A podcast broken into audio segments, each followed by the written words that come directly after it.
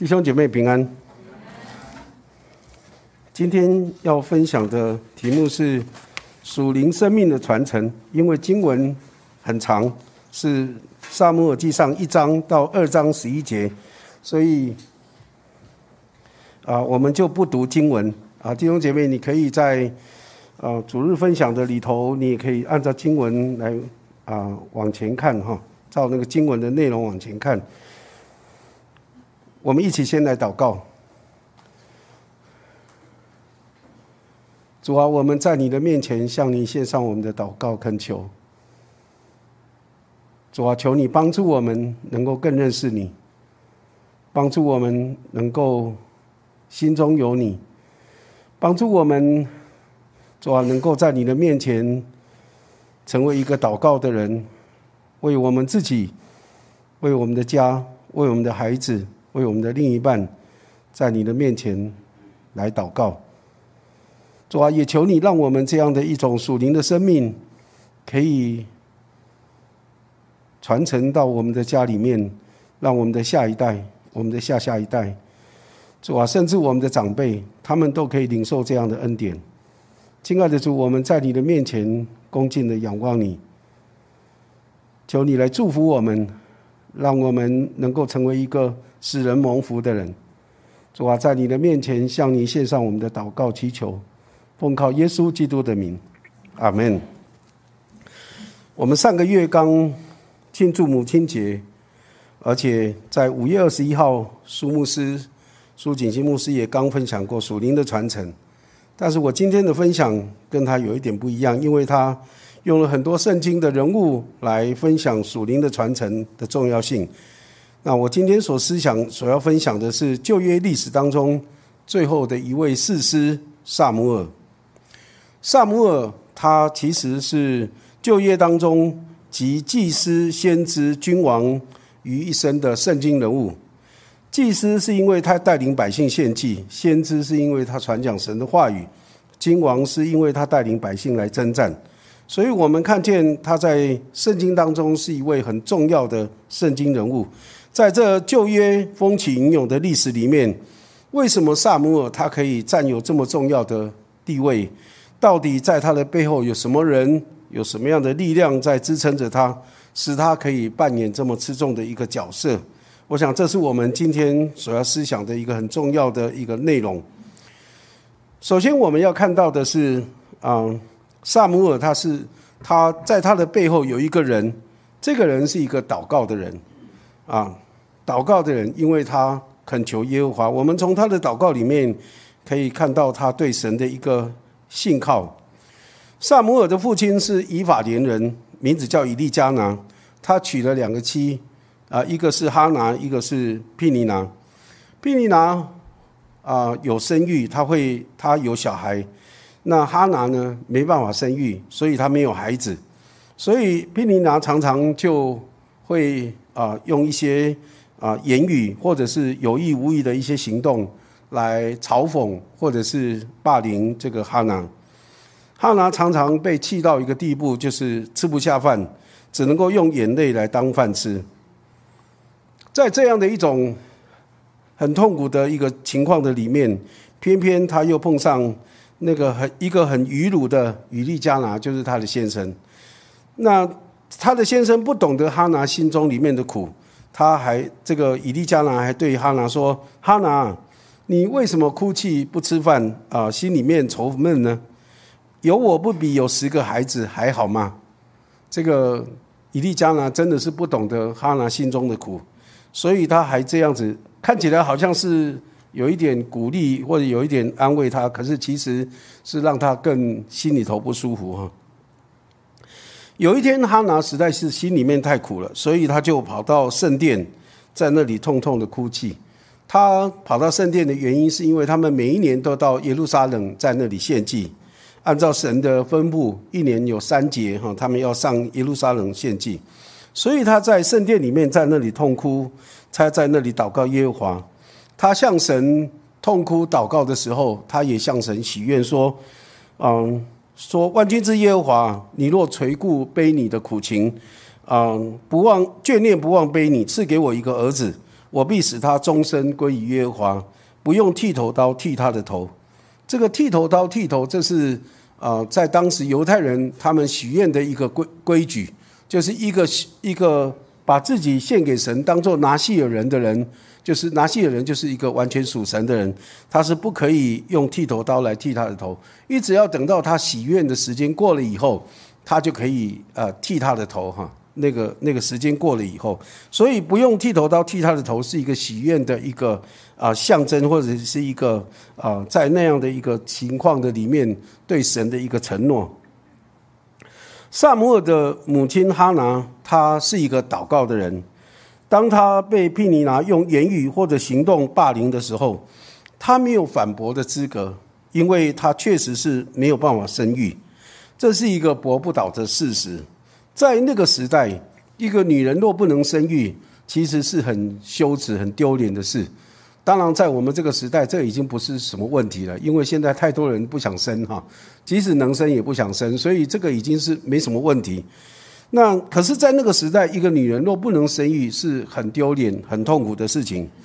那她真的是没有办法来反驳别人对她的呃羞辱或者是嘲笑。但是呢，她也没有办法求助于她的丈夫，责或者责怪她的丈夫，因为，啊，我们都知道要生孩子一定不是只有靠太太一个人啊，还是要先生一起两个人才能够生孩子。可是，在那个时代，不像在我们现在这个时代，可以用一些仪器来检查说，呃，到底是谁的问题，是先生的问题，或者是太太的问题。所以在那个时代，就是不能生就是不能生，好，也不能够怪他的先生。像在创世纪里面就有一个啊很有名的人叫雅各，雅各他的妻子拉杰他就不能生，可是他因为他不能生呢，他的姐姐利亚却却却偏偏很会生，一生生了好几个，所以他就觉得很痛苦，然后他也嫉妒他的姐姐，他就对雅各说：“你给我孩子，不然我就死给你看哈。”他就是我就死了哈，就是这样子。那雅各听见呃。拉杰对他这样说的时候，他就很生气。他气什么呢？他说：“叫你不生育的是神，我岂能够代替他来做决定呢？”其实这个句话也对，也不对。对的原因是因为，呃，这个的确一个人能不能生，不是是真的要看上帝哈。上帝让一个人可以生就可以生，不能生就不能生。那另另外一方面也不对的原因是因为，嗯，生孩子还是靠先生的哈，所以。啊，他说我不能不能够代替上帝做决定，这个有一部分他有责任，但是他推脱掉了。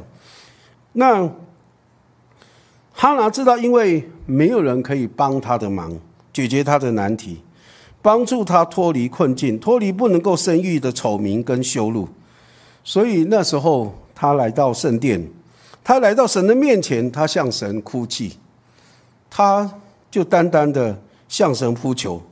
他向神许愿，他说：“主啊，你若是顾念背你的苦情，眷念不忘背你，他就跟神说：求你赏赐给我一个儿子，而且我也答应你，我必使他终身归于耶和华，不用剃头刀剃他的头。”看到哈拿在面对困难的时候，而没有人可以成为他的帮助的时候，他怎么样来寻求解决他的难题呢？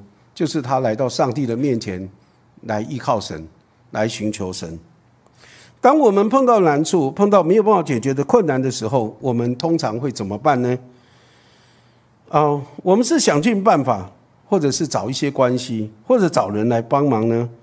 还是我们不断的尽一切的努力，永不放弃的坚持，希望问题能够得到解决？可是真的能够得到解决吗？也不一定，大部分是。不能解决，就是真的不能解决了哈。这个人是无能为力的，已经尽力了。那在那样的一个情况底下，拉杰真的是，呃，哈拿真的是没有办法。可是，在他的祖先呢，这个嗯，拉杰的那个时代呢就不一样。拉杰他就想到一个办法，什么样的办法呢？他就要他的丈夫雅各跟他的使女毗拉来同房。然后生下的孩子呢，就算是拉杰的，就算是拉杰的哈。那这个对雅各来讲，本来他当初看到呃拉杰的时候，他只喜欢拉杰，他对他姐姐利亚也不是很喜欢，因为因为看起来不是那么顺眼哈，所以他只喜欢拉杰，所以他只想娶拉杰一个妻子。可是，在那个过程中糊里糊涂的，他就不但是娶了拉杰，也娶了利亚，因为他爸爸他的岳父呢就把利亚先给他，然后让他结婚，然后让他们先同房，然后最后再说你再服侍我七年，我再把另外拉杰给你当妻子。那就这样的以为大概就两个妻子就够了，但是呢，因为拉杰生不出孩子，就把屁拉给他那个雅各当小老婆，所以就连续生就是娶了四个老婆。啊，四个老婆，反正，呃，利亚跟拉杰呢，呃，拉杰把使女给雅各，会生孩子，所以呢，利亚也很嫉妒，呃，又把他自己的使女也给雅各，所以呢，他就总共娶了四个老婆，生了十二个儿子。那对雅各来说，这个这笔烂账不晓得应该怎么算。本来只想要一个老婆，结果竟然四个老婆。生了十二个小孩，当然，当然，拉杰跟利亚之间，他们的一直一直在那里啊勾心斗角，一直在那里争来争去，这也是他很啊头痛的一个问题哈。所以对雅各来说，他真的是不知道该怎么办。但是我想，那个圣经有有记载，后来是啊，这个也就是以色列的十二个始祖的一个开始哈。那在这里，我们看到，当哈拿他碰到难处的时候，他不知道应该怎么办，他就来到上帝的面前。所以呢，他就想到解决问题的唯一的办法就是祷告。所以他就在上帝的面前，他祷告、祷告再祷告，他寻求神，也依靠神的帮助。他觉得那才是解决任何困难或者是问题的唯一一个办法。哈拿就是一个祷告的人，他借着他的祷告，他经历到神的大能；借着祷告，他发现神把不可能变为可能，神使他不能生一个不能生育的的妇人，竟然变成可以生育，可以怀孕生育，而且呢，一生就生了六个孩子，哦，生了六个孩子。所以哈拿从祷告当中经历到神的大能，哈拿真看到说，神是他唯一的依靠。哈拿不只是一个祷告的人，他还常常告诉他的儿子萨姆尔。虽然这个萨姆尔不常跟他住在一起哈，因为他，呃，萨姆尔断奶以后就把他送到圣殿里面去那里学习服侍神，所以他只有每一年到圣殿献祭的时候，他才会看到他的儿子。所以他也告诉他的儿子萨姆尔说，他的名字的由来是因为你是我从耶和华那里求来的。我跟神求，所以神把你赏赐给我，所以就他就把萨姆尔献给神啊。那这个从神那里求来的孩子，也让我想到，呃，我们啊教会里面允中也是求来的。那时候我们刚来林口的时候，徐龙、淑芬他们结婚，但是一直都还没有孩子，所以也在为孩子在呃努力，也祷告求神赏赐给他们。那师母就说：“我们来为啊，你们可以有小孩来祷告。”所以我们就开始为他们祷告，结果就生了允中，不但生了允中，也生了允贞了。所以我们看见上帝真的是垂听祷告哈。当我们把这样的难处带给神，带到神面前来的时候，神就垂听祷告，那让他们有孩子啊。不止哈拿，我们也看到淑芬也有孩子哈。这是从神那里求来的。所以我们看见哈拿是一个祷告的人。另外呢，哈拿也是一个心中有神的人。当哈拿来到圣殿向神哭泣的时候，这时候祭司以利他在耶和华的殿里面，坐在他自己那个常坐的那个门框旁边的位置上面。然后呢，以利就定睛看哈拿的嘴巴，因为哈拿在那里向神痛痛哭泣的时候，他只是动嘴巴，但是没有出声音，而且他只是心里面在神向心里面向神祷告。好，他没有出声音，但是在那里祷告。所以以利看他的嘴，以为他喝醉酒了。所以呢，他就对哈拿说：“你要醉到什么时候呢？你不应该喝酒。”那哈拿听见以利对他对他这样说的时候，他就回答说：“主啊，不是这样，我是心里面愁苦的妇人，清酒浓酒我都没有喝，但在耶和华面前倾心吐意，不要把卑尼看作不正经的女子。”我因为被人激动，愁苦太多，所以祈求到如今。然后以利就告诉哈拿说：“你可以平平安安的回去了。愿以色列的神允准你向他所求的。”哈拿听到以利这样说以后，就说：“愿卑你在你眼前蒙恩。”所以呢，他就去吃饭了，不再愁苦了。他的脸上不再带着愁容，他很平安的、很喜乐的去吃他的饭。哈拿是一位心中有神的人，他在耶和华面前倾心吐意，他毫无保留的向神倾吐他心中一切的痛苦。他的心向神是全然敞开的，他一切的意念，他一切的想法，都单单定睛在神的身上。神是他唯倾诉的唯一对象，神也是他唯一的依靠。他没有去求人，他也知道求人也没用，只有依寻求神，只有依靠神才是唯一的帮助。所以他单单在神面前来祷告寻求神。当以利对他说：“你可以平平安安的回去的时候，愿以色列的神允准你向他所求的。”哈拿说：“愿卑你在你眼前蒙恩。”所以他就去吃饭，脸上不再带着愁容。哈拿因为心中有神，所以他不以为以利是因为安慰他才这样说的。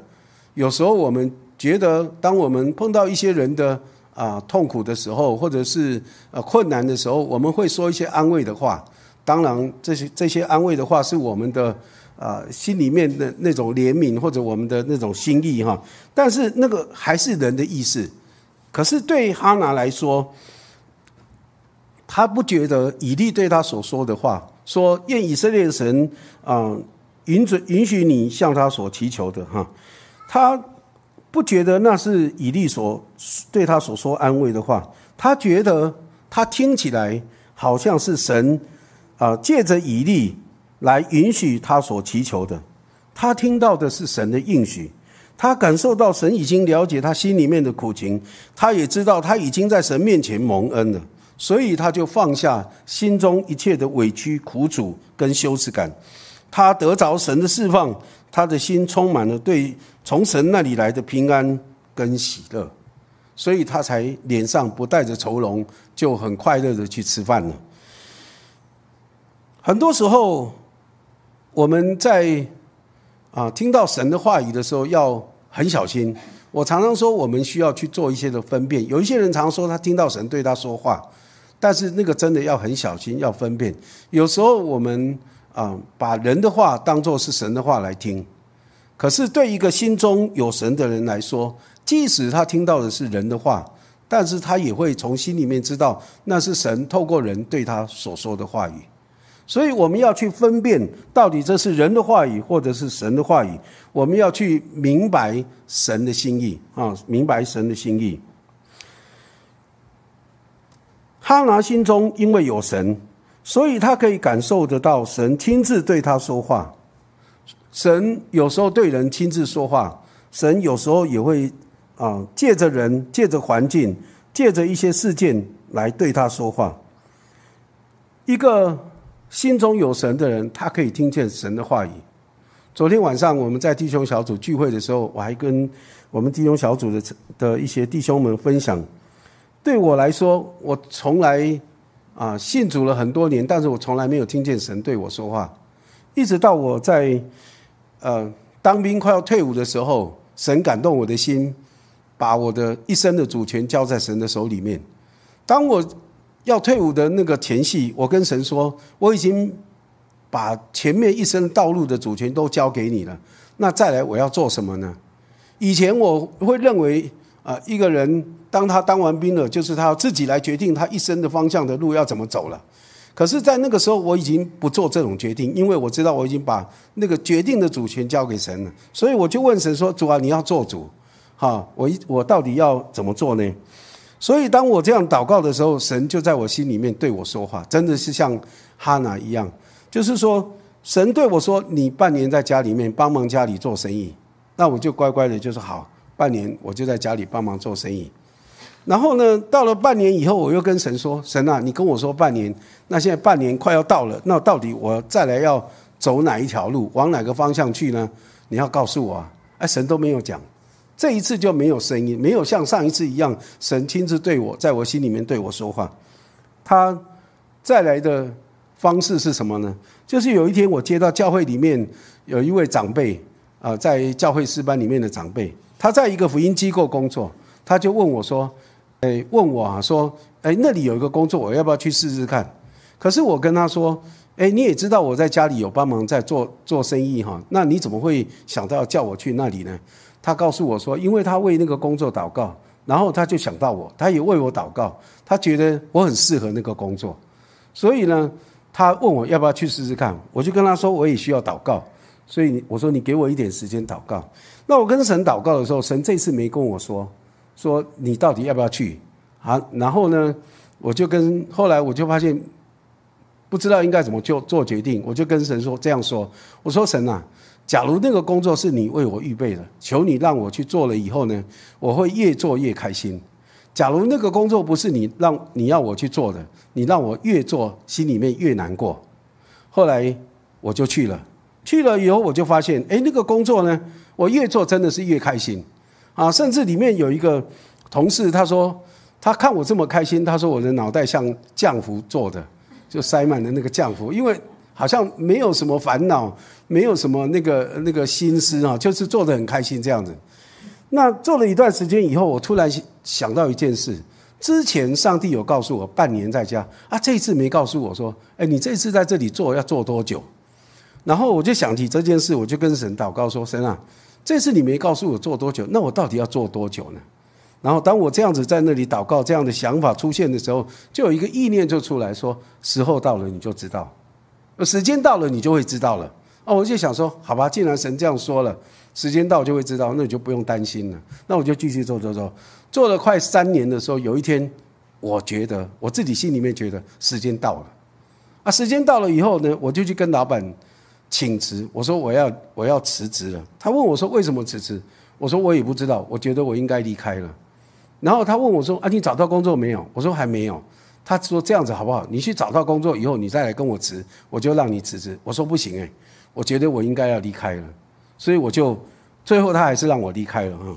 那我我分享这个意思就是说，很多时候神对人说话，有时候会亲自对他讲话，有时候神会借着其他的人，有时候会借着环境，或者借着一些事件来对他说话。其实哈拿他就是。神借着以利来对他说话，所以他就知道那是上帝的心意。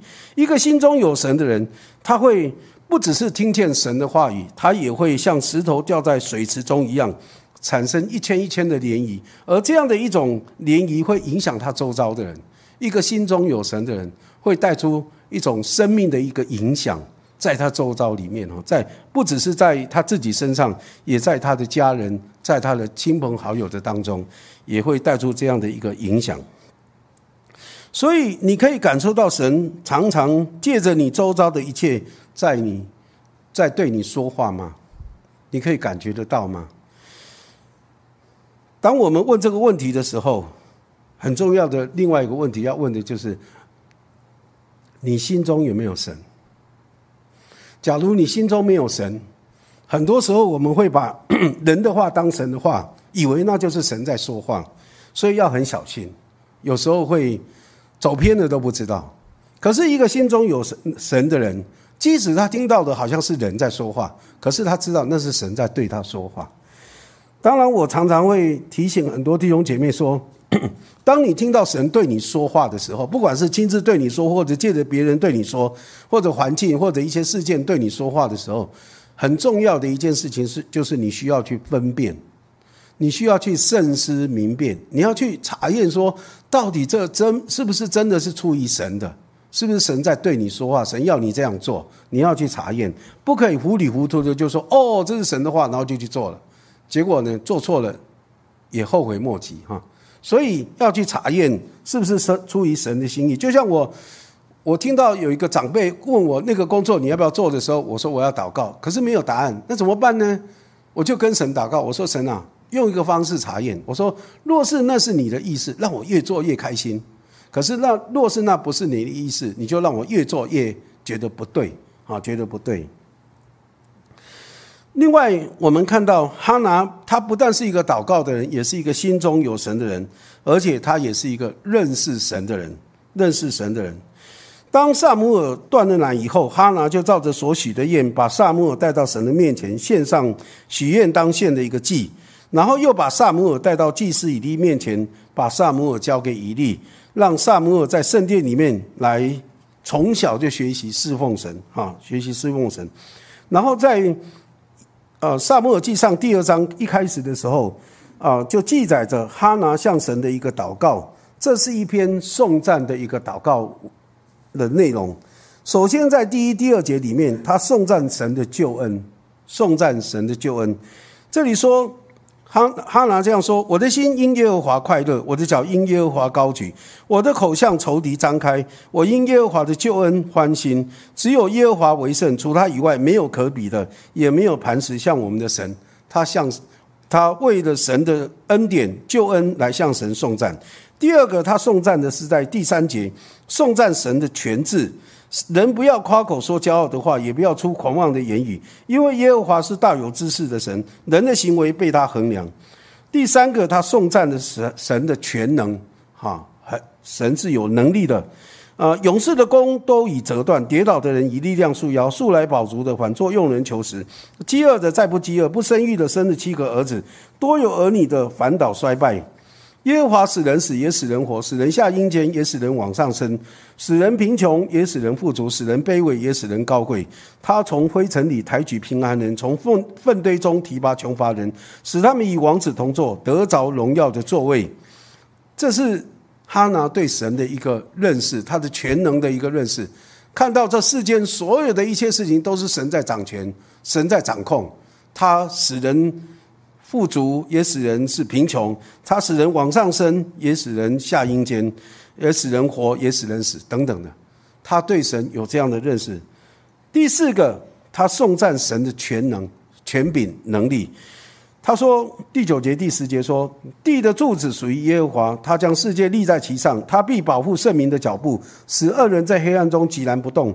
人都不能靠力量得胜，以耶和华增进的必被打碎。耶和华必从天上以雷攻击他，必审判地级的人，将力量赐予心所立的王，高举受高者的脚。”从哈拿这一篇的颂赞文里面，我们看见哈拿真的是一位认识神的人。说实在话，虽然我，啊，认识神四十多年，快五十年，虽然我已经当了牧师很多年，可是要我写出像哈拿这样的一个颂赞文，我写不出来。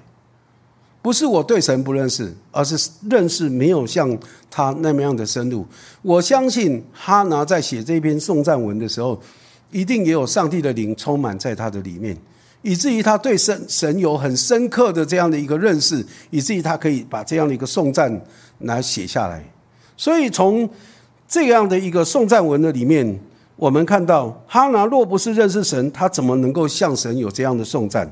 若不若不是哈拿他认识神，他怎么能够知道神的救恩、全智、全能跟全能呢？认识神的哈拿也一定常常告诉萨他的儿子萨姆尔。他所认识的神是怎么样的一位神？他可以这样的颂赞神，相信在他里面有很深很深的一种体会、呃感触，或者是对神的一个真正的认识。所以他也教导他的孩子，他所信的神是怎么样的一位神。想到这里，我就想，请问弟兄姐妹，你有告诉你的孩子，你所信的神是怎么样的一位神呢？还是说你要认识我所信的神，你就看吧，看我的生活。可是那个不准的，因为有时候生活不一定都很清楚的把你所信的神表现出来。所以有没有常常告诉你的孩子你怎么信主的？告诉你的孩子你怎么经历主的一些带领，在你的这一生当中，当你碰到难处的时候，你怎么样祷告？你怎么样让神来帮助你，让你经历这些的呃困难？啊，你有没有跟你的孩子诉说这一切？不要认为这些都没有什么重要性哈，其实很重要。那个就是一个属灵生命的传承。假如你从来没有跟你孩子讲到你的信仰，你你所认识的主，呃，从今天开始你要开始这样做了。你要开始要告诉你的孩子，啊，你的神是怎么样的一位神？他怎么样与你同在？他怎么样帮助你？他怎么样成为你的依靠？他怎么样垂听你的祷告？你要不断的告诉你的孩子，让他们了解。我在我的儿子他们成长的过程中，也跟他们诉说了一些，呃，我们的经历。不过说实在话，我们没有讲的太详细，因为有一些事情，我们也觉得我们不能够讲的太详细。特别当我们碰到一些在服侍过程中的难处啊，或者是一些的呃人的问题的时候，我们不能够讲的太详细，因为因为第一个孩子不懂，第二个呃有时候让他听到的是不好的。其实也不太好，可是我想适度的去分享是很重要的，让你的孩子知道你也会软弱，你也会碰到许多的艰难困苦，你也需要神的扶持，需要神的帮助。然后从那个过程中，让他看到你真的是这样的信靠神。你的孩子在他碰到困难的时候，他也会跟你一样学习来依靠神，来寻求神。假如你一直告诉你的孩子都是你成功的那一面，那我想你的孩子就完蛋了。为什么？因为他会觉得我永远达不到你的标准，永远达不到你那样的完美，那这样子太累了。我觉得我们应该很诚实的，让我们的孩子知道我们的一些软弱，我们的需要，我们的一些需要，我们怎么依靠神，那神怎么样帮助我们，让他们也对神有更深的一个认识。当然，我们讲的是我们的经历。他们要自己去经历神，那个是很重要的。好，他们也要自己去经历神，去认识神，那个对他们一生才是最重要的。我们这个经历只是给他们做参考而已，让他们知道我们所信的神是垂听祷告的主，他是天天与我们同在的神。只是让他们知道这样啊，你有困难你要祷告神，你自己要寻求神啊，你要这样子跟你的孩子分享。所以，我们对神的认识应该也要传承，让我们的孩子。也能够认识神，当然透过我们，也透过他自己的经历来认识神。另外，我们看见哈拿，他不只是啊祷告的人，他不只是心中有神的人，他不只是认识神的人，他也是一个把他的孩子终身献给主的一个人。当哈拿为萨姆尔献完祭以后，他就领萨姆尔来到以利面前说：“主啊。”我敢在你面前起誓，从前在你这里站着祈求耶和华的那妇人就是我。我祈求为要得着这个孩子，耶和华已将我所求的赐给我了，所以我将这孩子归于耶和华，使他终身归于耶和华。哈拿答应神，神若赐给他一个儿子，他就把这个求来的孩子归给神，终身归给神。哈拿说到就做到。当萨母尔断了奶，哈拿就把他带到神的面前，终身归给神。我常常在想，萨姆尔来到圣殿学习侍奉的时候，刚断的奶大概不过是一两岁左右，哈，一两岁左右，差不多是刚断奶的时候哈。这么小的一个孩子来到圣殿学习侍奉神，会不会太小了？我常常会想，会不会太小？当然，献给神没有什么太老或者太小的，哈，跟服侍神也没有太老或太小，都。都可以了哈，但是有一些问题我在想，这个对哈拿来说，他舍不舍得把萨姆尔献上呢？因为孩子这么小这么可爱，而且也是他老来得子，嗯，他舍得把萨姆尔献给神吗？我在想这个问题。事实上，他已经真的是献给神，按照圣经的记载，他真的献给神。可是我在想的是，他舍不舍得？他会不会不舍得这么做？因为这么小，这么可爱。第二个，我在想的问题就是，他会不会有担忧？担忧什么呢？过去他不能生小孩，然后上帝也终于让他可以生了，生了萨姆尔。可是，若是生了萨摩以后，他再也不能生，那怎么办呢？可是呢，事实上这些都不是问题，因为圣经的记载就是，嗯，哈拿他生了萨摩以后，上帝又让他。生了五个小孩，总共生了六个，连萨母尔来讲，总共生了六个。第三个，我在想的是，对哈拿来说，他会不会有一些的忧虑？什么样的忧虑呢？这个祭司以利已经老了，而且糊涂了。你知道以利死的时候是将近一百岁，而且太胖了，所以我现在立志减肥，不要让自己太胖了。就胖了以后就变成老糊涂了哈。他连自己的孩子都管不好，让他们胡作非为。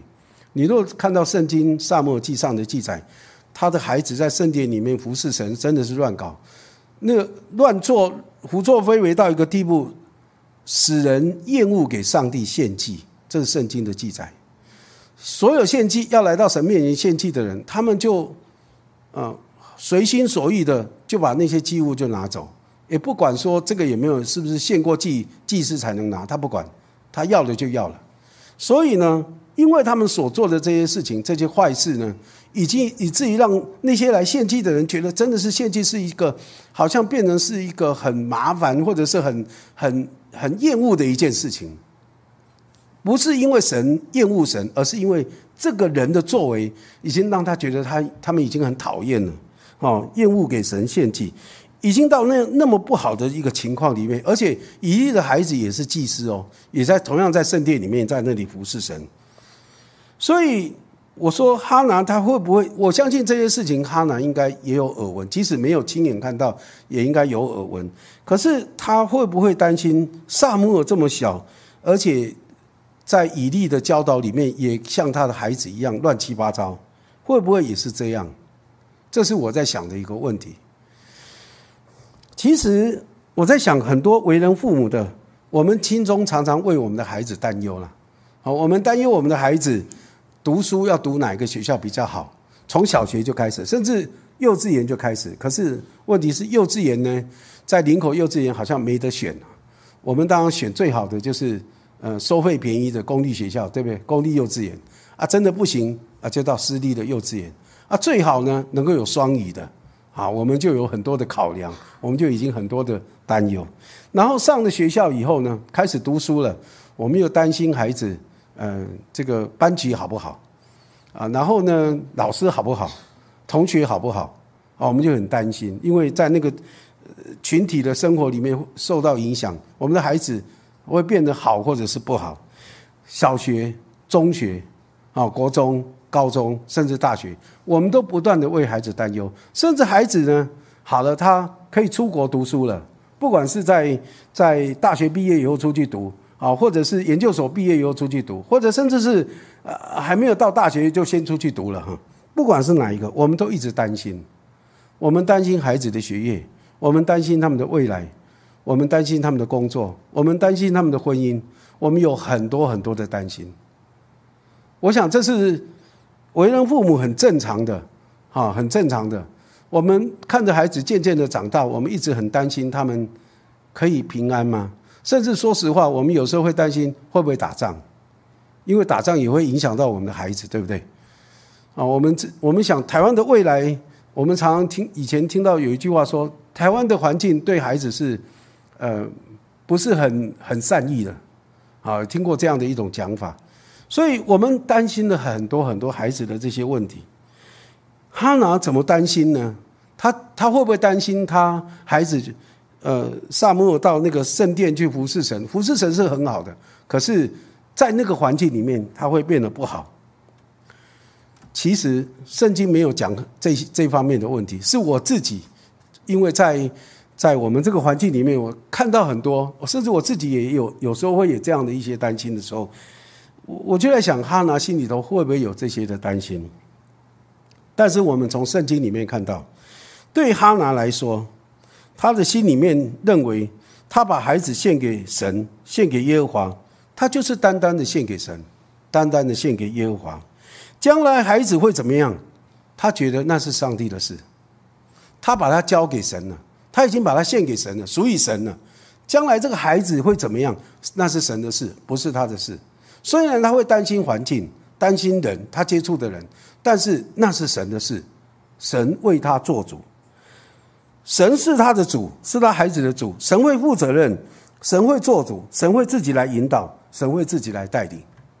我觉得这样的一种交托，才真的是真正的交托，才是完全的交托。我们今天很多做父母的，我们很快乐的送孩子啊出国读书啦，或者是到哪里啊。其实我们还是很担心的，啊，我们还是很挂虑的。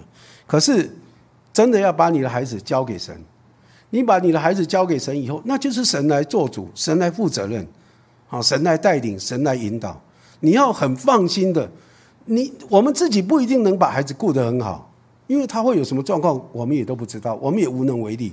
就人在外，你根本一点办法都没有。可是你交给神，你就相信神一定有办法，神可以保守他们，神可以眷顾他们，神可以引导他们，神可以带领他们，就是为你的孩子祷告啊，为你把你的孩子交给神。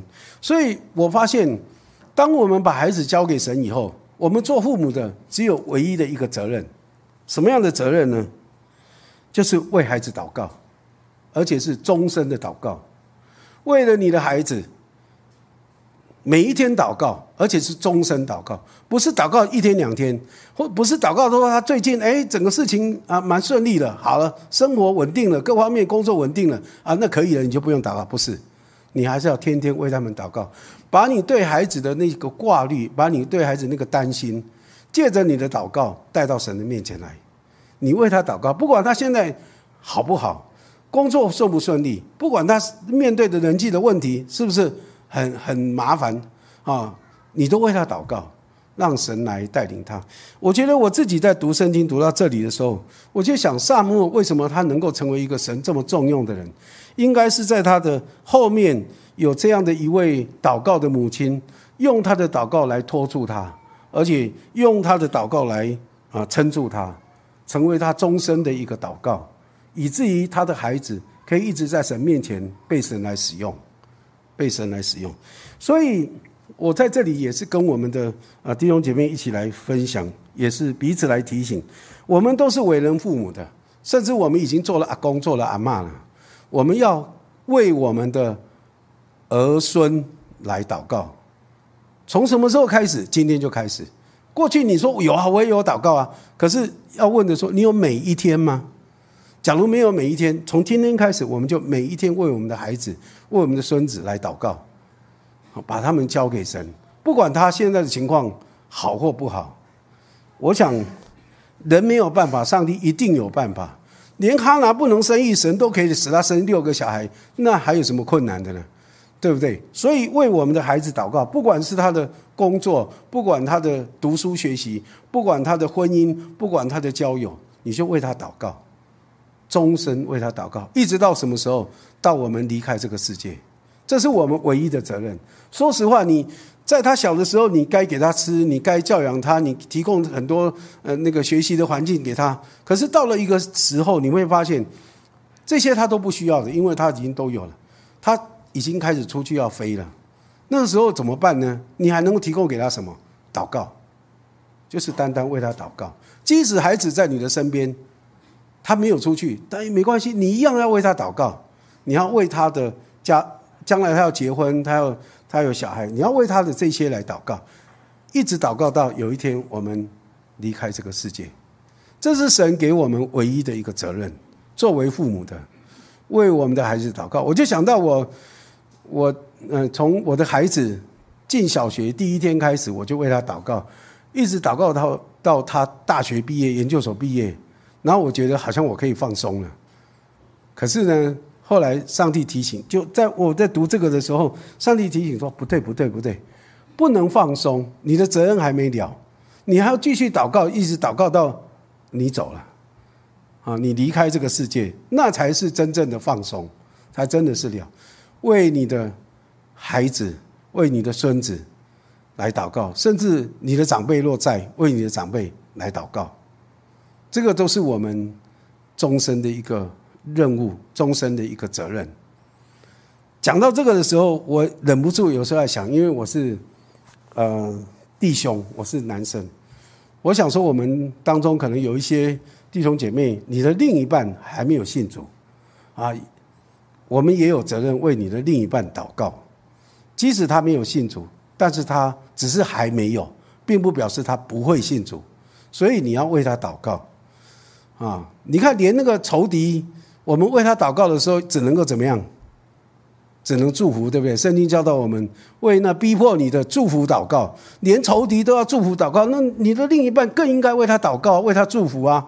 对不对？为你的另一半祷告，不管他是信的或者还是没有信的，你都要为他祷告，求神的恩典临到他的身上。说老实话，你的另一半快乐，你就会快乐；你的另一半平安啊，你才会有平安。你的另一半若是在痛苦，你也不会好过到哪里，对不对？所以呢，为你的好，为你的平安，为你的幸福，要为你的另一半祷告。这是顺便的一个分享哈，顺便的分享。所以为你的孩子祷告，而且终身的为你的孩子祷告，这是我们从萨姆尔身上所看到的。虽然圣经没有写他妈妈一辈子为他祷告。所以他可以成为这么样的一个被神重用的一个属灵的人物。但是我在想，既然萨姆他的母亲哈拿是一个祷告的人，我相信他一定会常常为他的孩子祷告。所以这是你我的责任，为我们的孩子、为我们的孙子来祷告，求神在他们身上来彰显神的作为、神的荣耀。其实，当我在预备这篇讲章的时候，我已经开始为我的孩子、为了孙女祷告了。嗯，我觉得那真的是我的责任，所以我们要一直祷告，祷告到有一天，神说可以了，你可以不用祷告了，那我们就可以，可以呃，真的是啊，下班了，好，可以不用再祷告了，因为够了。当然，我刚刚讲，说不定那是要祷告到我们走的那一天。我就记得圣经里头有一个很很会祷告的人，他为他的朋友信主祷告，两个朋友。祷告了一辈子，真的是一辈子。一个朋友呢，在他走被主接走之前两个礼拜信主；另外一个朋友呢，在他被主接走以后，另外以后的两个礼拜也信主了。你看他祷告了一辈子，这两个他的好朋友，最后两个都信主了。所以祷告，为你的孩子，为你所爱的来祷告，终身为他们祷告，不只是终身献给主。也终身的为他们祷告，为他们持守在神的面前，这是我们的责任。我们一起来祷告。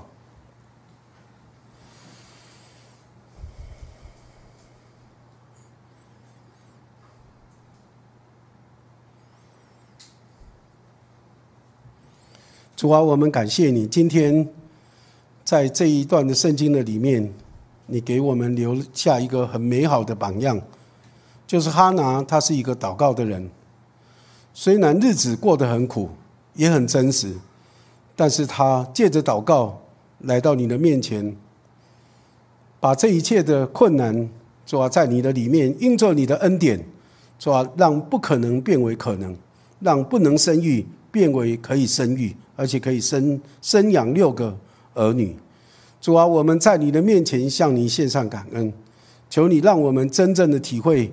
主啊，当我们来到你的面前来向你呼求的时候，主啊，你是乐意垂听我们祷告的主。求你让我们不会，主啊，放松我们在你面前来紧紧的依靠你的心，以至于我们祷告一下，我们就就放松了，以至于我们就不祷告了。求你让我们常常来到你的面前，为了我们和我们的家人，在你的面前来持续的祷告。主啊，求主你来带领我们，也能够像哈拿一样，主啊，心里面有你，以至于当你向我对我们说话的时候，不管是借着人、借着环境、借着一些事件，或者你亲自对我们说话，我们都能够听得见你说话的声音，以至于我们都能够在你的面前相信你，而且顺服你。求主你也带领我们，让我们能够更深的来认识你，像哈拿一样，认识你是那位。啊，有救恩而且全智全能的神，主啊，让我们可以在你的面前来更深更深的认识你。求主你来祝福我们每一位，让我们可以成为一个啊，像石头丢在池子里面产生涟漪的那样的一个人，以至于主啊，我们在你面前对你的信能够影响我们的家人，影响我们周遭的人，主啊，让他们都能够来认识你。亲爱的主，也都能够跟我们一样享受你的恩典。求主你垂听我们在你面前的祷告。亲爱的主，求主你来帮助我们，让我们愿意把我们和我们的家人、把我们的孩子交在你的手中，让我们一生来为他们祷告。不管他们如今在什么样的光景的里面，让我们持续的为他们在你的面前祷告。相信你是那位能够解决一切难处的神。